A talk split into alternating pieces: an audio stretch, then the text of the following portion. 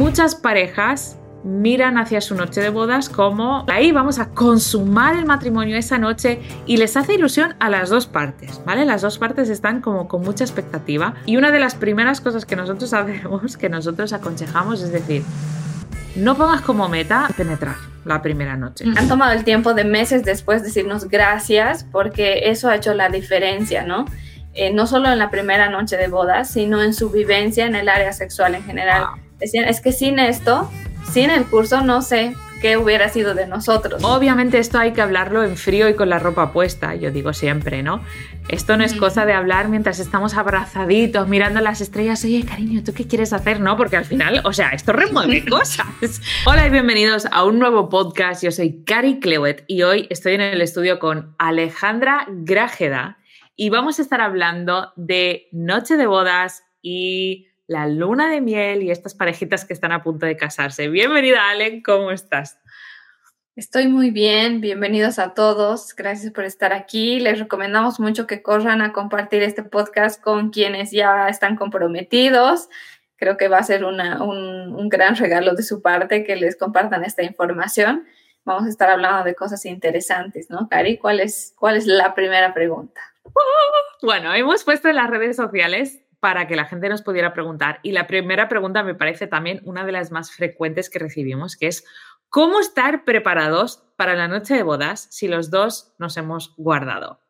Preguntón. Mm. O sea, me gusta mucho. Y yo, antes de cualquier cosa, también quiero felicitar a, esta pareja que nos hizo la pregunta de que, de que han llegado a su boda con, con haberse guardado. También es verdad que no tenemos ni idea qué significa este haberse guardado.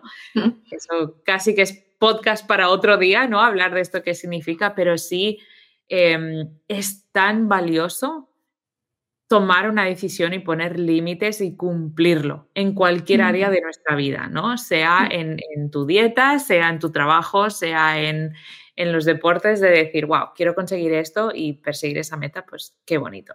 Pero vamos, vamos a la pregunta, ¿no? Que ya me estoy enrollando. ¿Cómo están preparados para la noche de bodas?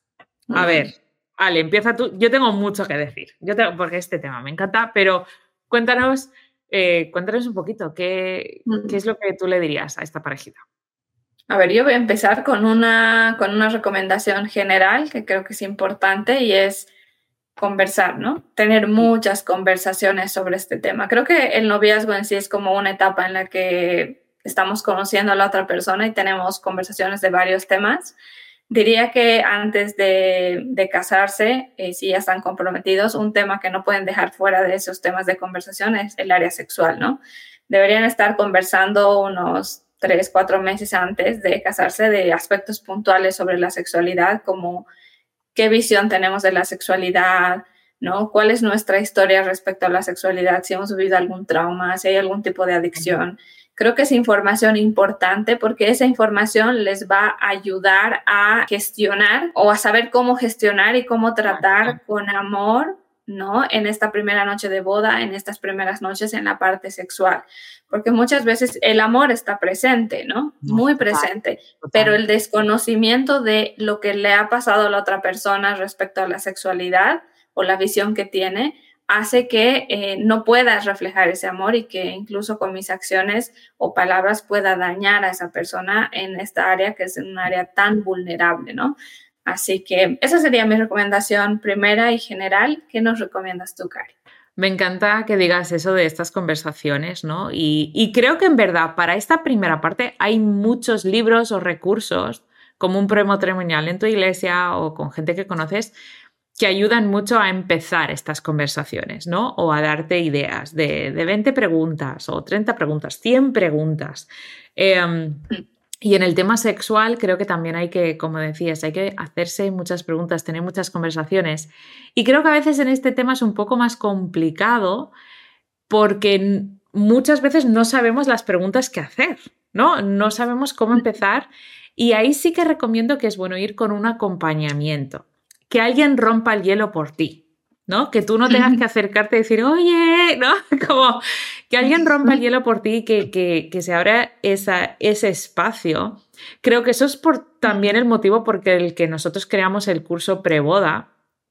porque yo específicamente veía muchas parejas que llegaban habiendo hecho un prematrimonial, habiendo hablado con sus pastores, habiendo mm, conversado muchas cosas, pero llegaban al punto del sexo y era como, uy, eh, esto nosotros no lo hemos hablado. Tuve una pareja aquí en, en el despacho, se casan en breve, se casan ahora en enero, y ellos habían dicho, sí, hemos hecho un prematrimonial y sí, hemos hablado del sexo.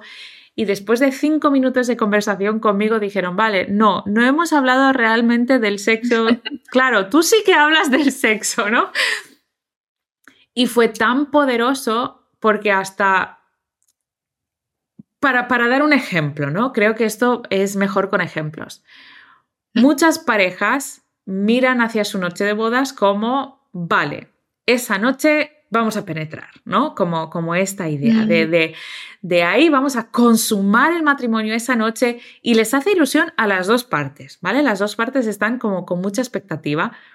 Y una de las primeras cosas que nosotros hacemos, que nosotros aconsejamos, es decir, no pongas como meta penetrar la primera noche, mm. no como meta. Si llega a pasar, genial, estupendo, maravilloso, pero que no sea una meta, que tu meta sea conectar, que tu meta sea conocer, que tu meta sea descubrir, explorar desde la curiosidad, porque cuando ponemos una meta en una práctica, ¿no? Sobre todo en una penetración, hay mucha desilusión. Dices, mira, es que estáis uno de los días más importantes, a la vez más estresantes, llevas todo el día sonriendo, lleváis todo el día en una ropa seguramente incómoda. Lleváis todo el día con, gente teniendo que interactuar, tal, no sé qué. Habéis comido o de más o de menos, porque hay parejas que en su boda comen de más y hay parejas que es que no les da para comer con los nervios. Seguramente habrás bebido quizás un poquito de más, ¿no?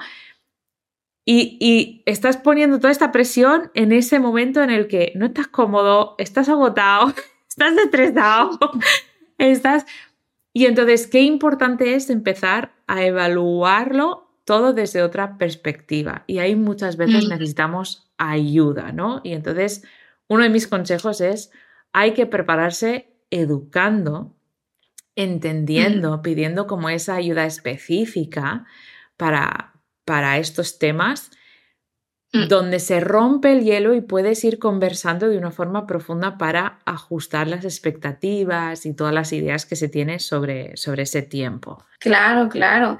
Y aquí yo quiero compartir que hace un poco más de un año mi esposo y yo le regalamos el curso preboda a una, una pareja de amigos que se iban a casar. Y claro, luego hablando con ellos después de ya un tiempo nos decían, wow, es que ha sido o sea, han tomado el tiempo de meses después decirnos gracias porque eso ha hecho la diferencia, ¿no? Eh, no solo en la primera noche de boda, sino en su vivencia en el área sexual en general.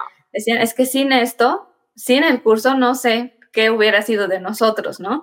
O sea, claro que no nos han contado los detalles, pero me imagino que ha sido mm, un generador de conversación, eh, que les ha ayudado a conocerse mejor y a vivir mejor esa primera noche sin tanta presión, sin tanto estrés de que tenemos que alcanzar esto o, desilusión también, ¿no? Así que es muy, muy recomendable. Yo se los digo que aun si ustedes no, están en esa situación de comprometidos, piensen, es un excelente regalo para quien se está a punto de casar.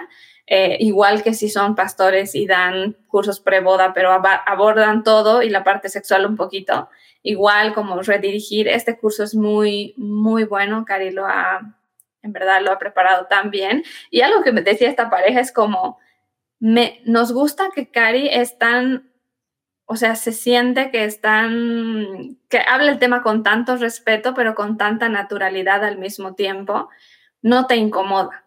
¿no? No te incomoda. Y yo, en mi experiencia personal, en el pre-boda antes de casarme, creo que he recibido por una parte un preboda y en la parte sexual era súper incómodo.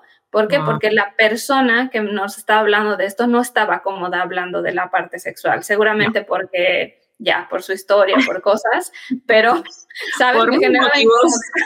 muchos motivos, pero no, no se sentía cómoda hablando del tema, entonces eso generaba una sensación de que no era natural hablar de esto, no era, ¿no? Y creo que qué importante tener un espacio así, así que les recomiendo mucho, si les podemos dejar tal vez en la cajita de información el enlace del curso, lo puedes comprar para regalar también, así que eso está muy bien. Y creo, mientras lo estabas diciendo, me he acordado de varios casos, ¿no? Porque creo que todos nuestros cursos son buenos y tienen diferentes motivos. Creo que el curso de preboda es el que mayor feedback tenemos de la gente que lo hace, porque al final tienen un objetivo muy claro, ¿no? Tener un noche de bodas o una luna de miel como positiva y, sí, hasta, hasta casos que, de personas que habían experimentado abuso en, su infancia o otros temas, el poder hacer este curso para poder abrir esas conversaciones y ajustar expectativas. Creo que es tan, tan, tan importante. Y aquí va quizás hasta otro tip, ¿no? De bueno, que en verdad esto es la siguiente pregunta. ¿Qué tener en cuenta para esas primeras noches? Y, otro tip en esto o algo que a mí me viene mucho a la mente es que muchas veces nos hemos enfocado un poquito de me tengo que abstener o me tengo que guardar hasta la noche de bodas, ¿no? Y pensamos que una vez que llega la noche de bodas yo ya puedo como tirar el dominio propio por la ventana porque ya soy libre de tener sexo, ¿no? Y, de tener sexo con mi pareja a quien amo. Y obviamente nosotros estamos hablando dentro de sexo con mi pareja dentro del matrimonio, o sea, no. Pero sí que pensamos que es como, va, ya, ya no tengo que seguir eh, como gestionando mi deseo. Y para mí fue una cosa de decir, ¿Ves? Ahí es otra meta que ponemos sobre la noche de bodas, ¿no? Decir, meta, voy a penetrar y puedo dejar de, dominarme, ¿no? Puedo dejar de, Y es como, fíjate que ninguna de esas están bien, bien enfocadas, ¿no? La mm. primera por... La primera por esto de decir, eh, si la meta es penetración y por lo que sea no se puede o no sale bien o duele o molesta o no pasa porque nos hemos quedado dormidos, no sabéis la cantidad de parejas que se quedan dormidos en su noche de bodas porque están agotados. Y no pasa nada. O sea, no pasa nada. Qué bonito poder quedarte dormido entre los brazos de, tu esposo, de tu esposa en esa misma noche.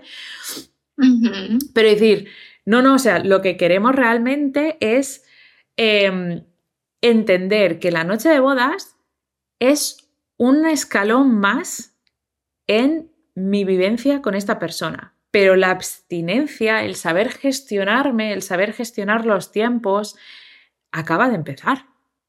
O sea, mm. acaba de empezar, porque a partir de ahora, y tú, Ale, que estás casada, ¿no? Y ahí quizás, o sea, tu marido puede dar fe, ¿no? Decir, qué importante es dentro del matrimonio saber gestionarse, saber decir, uy, mm.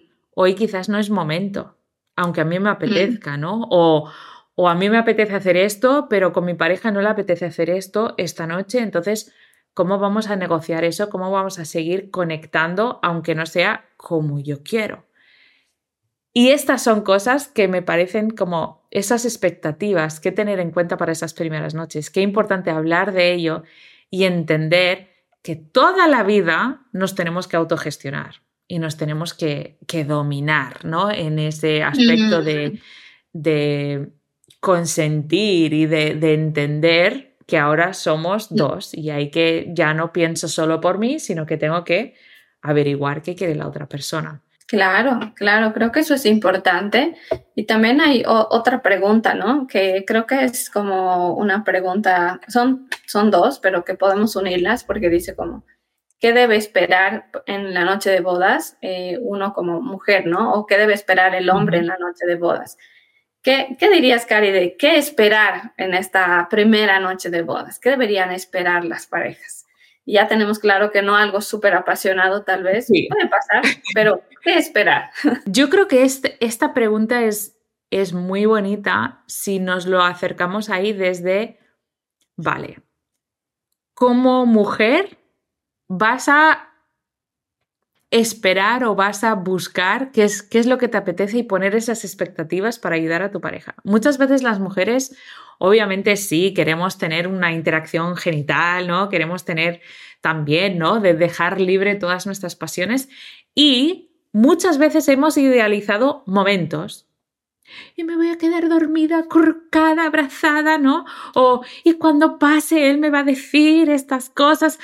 O sea, tenemos a veces ciertas palabras o ciertos gestos que nos estamos imaginando que tenemos esta expectativa y eso es muy bueno poder comunicarlo, ¿no? Decir, ejemplo, em, ¿esperas que él te ayude a desnudarte o quieres ir al lavabo y desnudarte porque tienes te quieres cambiar de ropa interior porque no quieres llevar la ropa interior que has llevado en toda la boda porque estás sudada y quizás apesta y te quieres poner algo nuevo que te han regalado que es súper bonito, ¿no? Fíjate, si una persona tiene la expectativa, ¿no? La mujer, no, es que yo me tengo que duchar. O sea, antes de que me vea desnuda, ¿no? Yo tengo que estar limpia con el tal. Y el otro lo que está pensando, te voy a arrancar la ropa y vamos a, a tener una interacción genital, ¿no? Como claro, estas cosas son radicalmente diferentes y pueden afectar a, la persona, ¿no? Al final de decir, jo, pues es que yo esperaba poder tal. Entonces, uno de mis consejos en esto es cuando alguien te abre un poquito la puerta para que podáis empezar a hablar de estas cosas, obviamente esto hay que hablarlo en frío y con la ropa puesta, yo digo siempre, ¿no? Esto no es cosa de hablar mientras estamos abrazaditos, mirando las estrellas, oye, cariño, ¿tú qué quieres hacer? No, porque al final, o sea, esto remueve cosas. Pero cuando estamos hablando en frío y con la ropa puesta, de, decir, wow, es que yo siempre he pensado que sería así. Y de dar suficientes detalles, entre comillas, ¿no? Decir, ah, pues yo he pensado que vamos a entrar, nos vamos a empezar a basar, tú me vas a desnudar, tal, para que la otra persona dijera, ¿ah, sí? Oh, pues yo me lo he imaginado así tal, no sé qué, no sé cuántos. Y yo siempre aconsejo que estas conversaciones hay que tenerlas como en un lugar público, o sea, no con miles de personas que te estén escuchando, pero, pero no son conversaciones para el cuarto porque son conversaciones que pueden despertar tanto miedos como excitación, ¿no? Si hay una persona que ha tenido vivencias quizás de abuso y que aún está luchando, puede levantar muchos miedos, ¿no? De, ¡Ah! ¿te vas a acercar así? ¿O, ¿me, vas, ¿me quieres venir por detrás a dar un abrazo? Uf, ¿Sabes? Entonces, esto se hace en lugares públicos para que sea una conversación más, entre comillas, ¿no? de que aunque sea de temas como muy, em, muy íntimos, no lo quiero sacar fuera de su lugar, ¿no? Y entonces cuando estamos hablando de estas cosas, para que nos podamos entender qué es, wow, ¿qué, qué significa esto? ¿Qué significa lo otro? ¿no? Em, ¿Qué mm, crees tú, mm. Ale, en esto de, qué esperar en la noche de bodas? ¿Qué aconsejarías a estas parejas cristianas o, parejas en general? Porque en verdad esto sirve para, todo el mundo. Yo creo mucho en un poquito, a ver, siempre me voy un poco al antes. Sí. De que ustedes piensen que sus expectativas o las expectativas están determinadas por el entendimiento de la sexualidad que cada uno tiene, ¿no? Entonces, estas expectativas van a estar marcadas por a veces la pornografía o a veces el romanticismo de las películas de Disney, ¿no? Entonces, donde lo que mencionabas tú, el esposo, según la pornografía, está esperando entrar y arrancar la ropa y por las eh, películas y las novelas, la esposa está esperando que me contemples toda la noche enamorado, ¿no? Entonces, como son expectativas muy diferentes que pueden terminar hiriéndoles, que vienen de un lugar equivocado. Entonces, para poder esperar cosas buenas, creo que en primer lugar hay que replantearse, ¿no? ¿Qué es mi entendimiento de la sexualidad y de dónde viene este, este entendimiento, ¿no? Porque la expectativa debería ajustarse a lo que Dios ha creado para el sexo, que es mutuo y consentido, que es íntimo, que es conocer al otro, ¿no? Y de hecho esta primera noche es eh, el inicio, ¿no? De conocer a esta persona en una manera tan vulnerable como lo que implica estar con, como completamente desnudo frente a la otra persona, ¿no? Entonces, em, creo que es muy importante en qué esperar, esperar empezar este proceso. O sea, véanlo no como el día de consumación de todo, sino más bien véanlo como el inicio de algo, ¿no? De algo que va a ser para, o sea, va a ser, van a tener el resto de, los, de las noches, que van a dormir todas las noches juntos, para poder explorar, ¿no? Entonces, que esto sea el inicio de este momento de explorar en una forma tan íntima a la otra persona. Entonces, cuando hablamos de inicio, no estamos desesperados por hacerlo todo, por practicarlo todo, sino estamos interesados en por dónde quiero empezar, ¿no? Al igual que si, no sé, imagina que tienes como un postre muy delicioso que has esperado comer, no, a ver, no te lo vas a llevar todo de un bocado, ¿no? a ver, por dónde quiero empezar y quiero terminar por esta parte, ¿no? Con delicadeza. Entonces, creo que la expectativa debería ser un buen comienzo, ¿no? Un buen comienzo donde con mis acciones y mis palabras estoy reflejando amor y cuidado hacia la otra persona porque entiendo de dónde viene, ¿no? Entiendo sus temores, entiendo su corazón y lo voy a hacer con ese cuidado. Entonces, eso es lo que yo pienso. Y me gusta mucho lo que estás diciendo porque creo que eso como que se puede llevar dentro del matrimonio a partir de ese momento, ¿no? Es decir, qué tipo de hábitos queremos construir como pareja para, mm. para esto, ¿no? Queremos, queremos hablar siempre, queremos siempre, siempre, siempre darnos tres besitos, ¿no? Antes de empezar cualquier cosa, ¿no? O sea, hay como muchas cosas más pequeñas, ¿no? Más eh, sencillas que podemos pensar para ese momento. Y yo aconsejo mucho, como tú decías, Ale, que que esa primera noche nos acerquemos desde la exploración curiosa. ¿no? En vez de ponernos metas específicas de, eh, de penetrar o de probar 10 posiciones, ¿no? O, porque a veces es que se nos va la olla, o sea, ponemos unas expectativas que es como que, que, no. Pero decir, wow, mi meta es explorar de forma curiosa, ¿no? Y descubrirte un poquito hoy y el resto de mi mm. vida quiero seguir explorándote desde la curiosidad y conocerte más y, descubrir más facetas de ti. Que esto quizás nos lleva a, esta siguiente pregunta de, em, vale, ahora nos hemos, nos estamos casando o estamos a puntito de casar y hay gente que tiene un poquito del miedo de, uff, ¿qué pasa si se me cae el enamoramiento? ¿No? Como que, mm. vale, quizás hasta en la misma luna de miel ya de repente es como, ¡buah! Me dejan los calzoncillos aquí, ¿no? O, es mm. muy desordenado, o, o, esa fase que dejamos de idealizar y empieza a ser como la realidad. Entonces, ¿qué hacemos, no? ¿Cómo manejamos eso? Mm.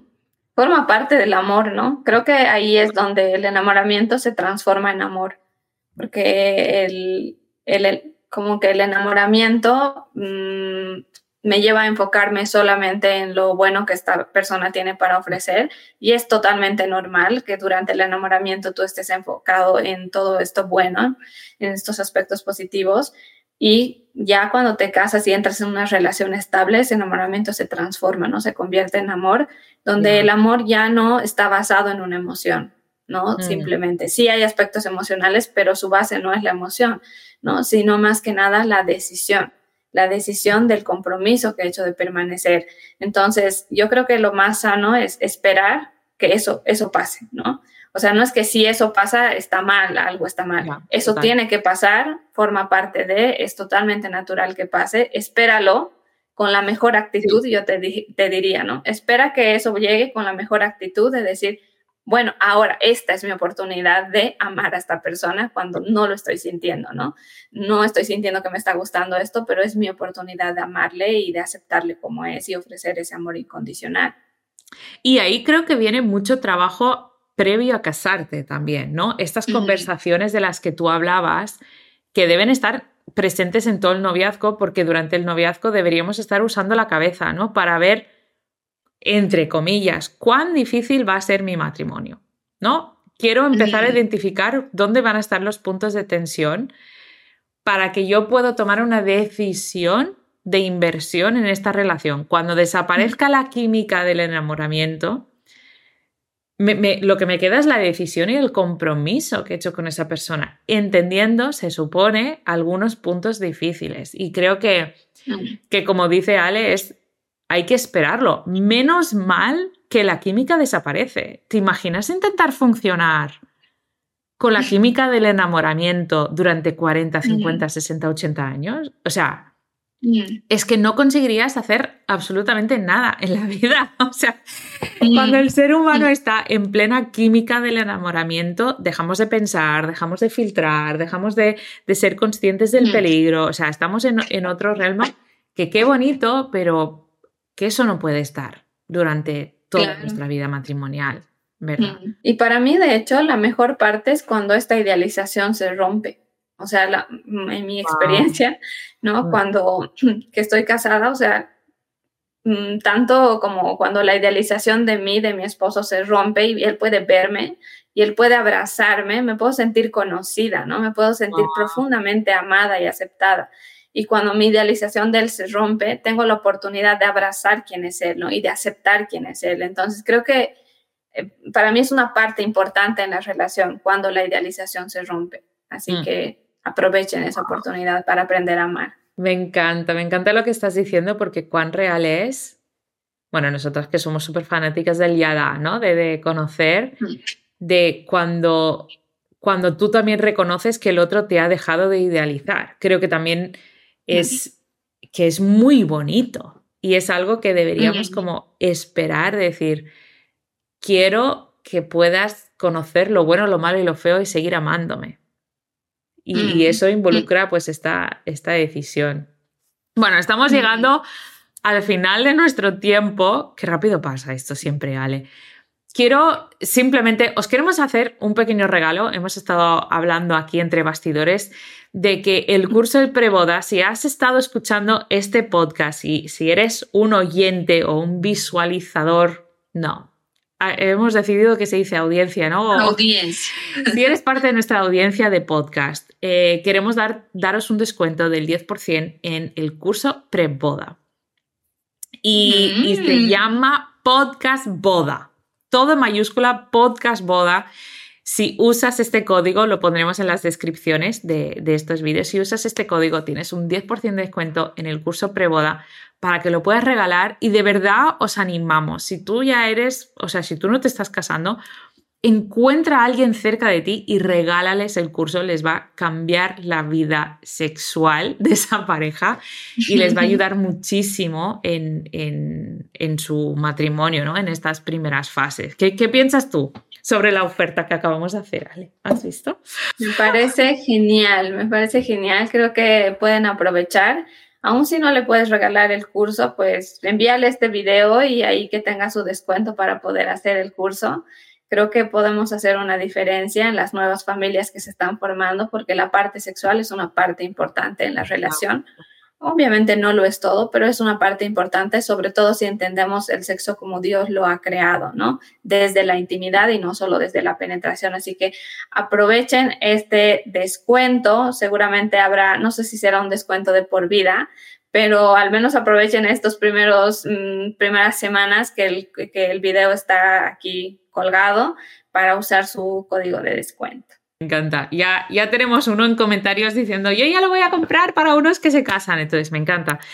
Creo que es eh, súper útil. Recuerda que el curso se encuentra en www.cariclewet.com en nuestra página web bajo la pestañita de la escuela. Ahí tienes los cursos y lo podéis tener ahí cualquier pregunta. Nos encanta hablar del buen sexo aquí en el equipo y tenemos... Mira, nos hemos acabado las preguntas hoy del, del preboda, pero tenemos episodios todas las semanas y nos encanta que estéis aquí compartiendo con nosotros, porque si Dios creó el sexo, nosotros debiéramos ser los maestros. Hasta la próxima. Chao.